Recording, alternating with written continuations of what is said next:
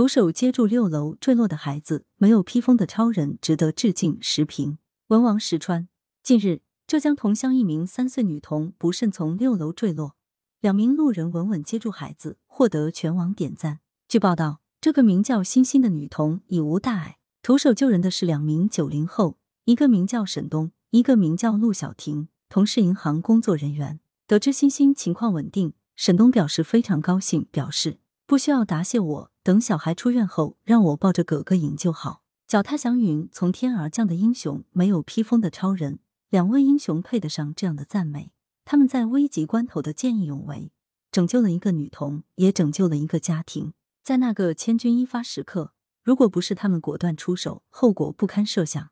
但凡看到他们救人的那个视频，更会对他们心生敬意。那接孩子扔手机的一幕太帅了。那跑得太快，险些摔倒的一幕让人动容。当地官员在看望沈东和陆小婷时，称赞他们是同乡人的代表，是九零后的代表，更是我们青年党员的代表。这并非人为拔高，更不是空洞的赞美。据报道，沈东是一名党员，工作认真。新冠疫情爆发后，除了主动当志愿者外，还前后捐款六千元，用于购买防疫物资等。陆小婷也是热心肠，积极参加各类公益活动。比如最近为高龄老人送上绿豆汤和水果解暑，明乎此，便知两人见义勇为，实属水到渠成。从这两名九零后身上，的确可以看到青年人的责任，感受到青年一代的价值取向。两人已获颁见义勇为证书，可谓实至名归。报道称，拿到了红彤彤的证书，沈东说会好好珍藏，等孩子长大了，要给他们看看，爸爸给他们树立了一个榜样。这一真情流露。更赋予了此事深刻意义。两位英雄的见义勇为，给人很多思考。有网友说：“让我感受到了世间的美好，感谢看到了视频，这是善良的本能反应。世界因为这些善良的人而更美好。这些评价虽平实，却走心，让人共情。这个世界并不完美，有太多摧舍人心的事情发生，而我们每个人在前行路上，也总是难免遇到风风雨雨，悲伤过，痛苦过。”乃至愤怒过，但是之所以仍能够奋力前行，靠的是自身坚强，也与来自外界的美好有关。每每看到世界的美好，看到善良的人，看到那些暖心的事，就会更有勇气拥抱人生，更有力量爬坡过坎。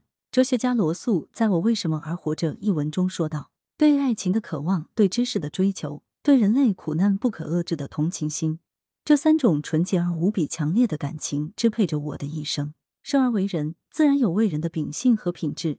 我们从世间的美好中获取滋养，又把这种美好传递给外界，那么这个社会就会充满爱与责任，带给每个前行的人更多希望。冰心也说过：“爱在左，情在右，在生命的两旁，随时撒种，随时开花，将这一径长途点缀的花香弥漫，使得穿花拂叶的行人踏着荆棘不觉痛苦，有泪可挥不觉悲凉。”如果我们每个人都做随时撒种、随时开花的人，不仅能够把人生之路点缀的花香弥漫，还能让那些踏着荆棘前进的人感觉善意，从而继续披荆斩棘。沈东、陆小婷就是努力带给我们花香的人，也让更多的人感受到了世间的美好。伟大出自平凡，英雄来自人民。沈东和陆小婷都很普通，他们做的事称不上惊天动地，他们也不是世俗意义上顶天立地的英雄。但正因平凡，他们的事迹可学可做，他们的精神可追可及。致敬没有披风的超人，努力向他们看齐，做一个好心人，做能带给他人力量的平凡英雄，这个社会将因之更生动可爱。来源：羊城晚报羊城派，图片网络截图，责编：付明图，江雪源。